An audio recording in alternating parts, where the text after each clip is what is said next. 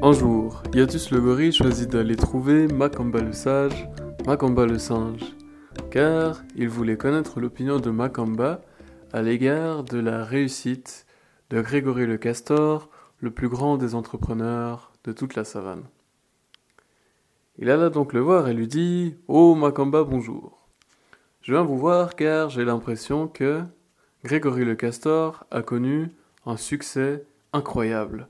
Et je pense que ce succès va de pair avec toutes les actions qu'il a effectuées dans cette vie, et également avec une forme d'héritage qui pourrait même provenir d'un passé antérieur. Cela étant, j'aimerais savoir si selon vous, sa réussite reflète l'idéal que l'on peut attendre à l'égard des animaux. Alors Makamba lui dit Bonjour Yatus. Eh bien, il est vrai que Grégory a connu un très grand succès, et que hum, il convient de penser que le succès accompagne généralement les efforts et le travail. Considérant qu'il s'agit déjà d'une forme de récompense, pourquoi faudrait-il que Grégory soit supérieur aux autres?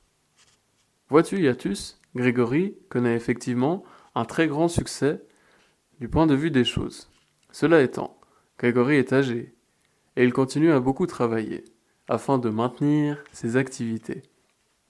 Il est donc lié à son succès, de la même façon que un âne attaché à un pieu dans le monde des hommes est lié à ce même pieu.